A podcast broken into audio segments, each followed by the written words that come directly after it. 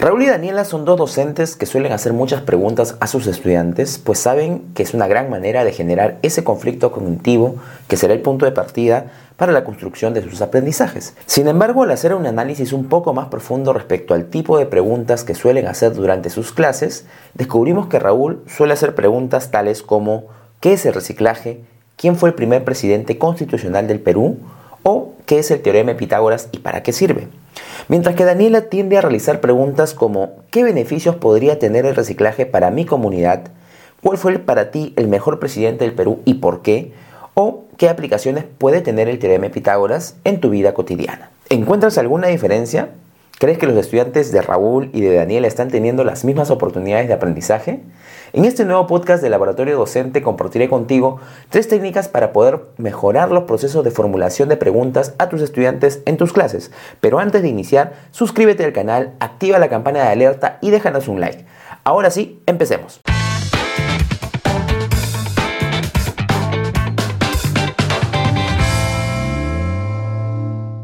Está claro que las preguntas abiertas que suele hacer Daniela a priori brindan mayor oportunidad de aprendizaje que las preguntas cerradas que suele hacer Raúl. Ahora, en un podcast anterior habíamos visto la importancia de poder considerar ambos tipos de preguntas en una proporción adecuada para poder asegurar así aprendizajes de mayor calidad. Sin embargo, mejorar el proceso de formulación de preguntas va más allá de equilibrar la proporción entre preguntas cerradas y preguntas abiertas que hacemos a nuestros estudiantes, y tiene que ver más con la dinámica que generamos a la hora de hacer preguntas. Esto partiendo de los tres principales propósitos que tenemos cuando hacemos estas preguntas, que son generar conflicto cognitivo, verificar la comprensión y profundizar en el conocimiento de algún tema en particular. En esa línea vamos a tomar como referencia un recurso que consideramos fundamental para todo maestro o maestra que quiera mejorar su práctica pedagógica. Estoy hablando del libro Teach Like a Champion del profesor Doug Lemoff, director general de Uncommon Schools, una red de escuelas públicas de Estados Unidos. Hace poco más de una década el profesor Lemov hizo un excelente trabajo de investigación y sistematización de diversas técnicas aplicadas por docentes de alto desempeño de estas escuelas, las cuales compartió en este libro, que además ha sido traducido al español por la organización Aptus Chile, bajo el título Enseña como un maestro, tanto en esta versión impresa como en la versión electrónica que puede encontrar en Amazon Kindle. En esta oportunidad tomaremos tres de las 62 técnicas compartidas en este libro. La técnica 1, evitar preguntas retóricas. La técnica 2, preguntas dirigidas, ambas orientadas a fortalecer el proceso de verificación de la comprensión. Y la técnica 13, extiéndelo, orientada a mejorar la generación de conflicto y la profundización en el conocimiento.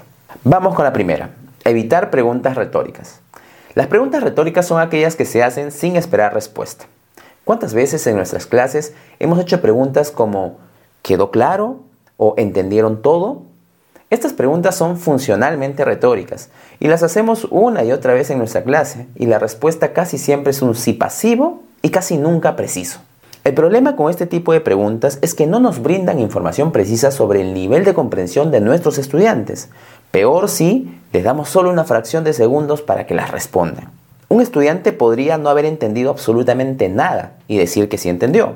O peor aún, saber que no entendió, pero sumarse al sí masivo por inercia o por miedo a verse expuesto ante sus compañeros.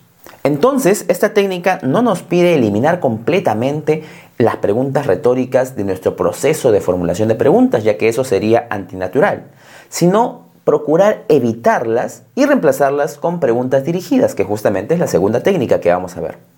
La técnica 2 es la técnica preguntas dirigidas y para ello quiero leerles un ejemplo del mismo libro, es decir, un ejemplo de una profesora en una situación real en una escuela pública. En vez de preguntar, bien, ahora que hemos visto la estructura celular, ¿entendieron todos la diferencia entre las células animales y vegetales? La profesora hace lo siguiente. Bien, ahora asegurémonos de que comprendimos las diferencias entre las células animales y vegetales.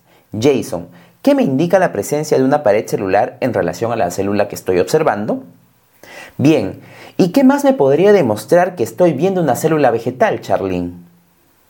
¿Y qué células tienen cloroplastos, José? Sí, ¿y por qué los tienen, Sasha? Muy bien, parece que estamos listos para continuar. ¿Se dan cuenta cómo con este sencillo cambio de enfoque que nos plantea la técnica hacemos que todo sea completamente distinto? El monitoreo de los aprendizajes a través de nuestras preguntas se vuelve mucho más riguroso y útil, incluso con preguntas cerradas. Y esto tanto para los estudiantes como para nosotros como maestros y maestras. Algunos puntos importantes a tener en cuenta para hacer más efectiva la técnica de preguntas dirigidas son 1. Hazlo frecuentemente y de manera ágil, siempre dando tiempo al estudiante a que pueda completar su proceso de pensamiento, pero sin que esto se haga pesado. Cada round de preguntas dirigidas debería durar no más de dos minutos. 2. Piensa en las preguntas por adelantado haz una lista de 4 o 5 preguntas de chequeo para cada tema o subtema de la sesión.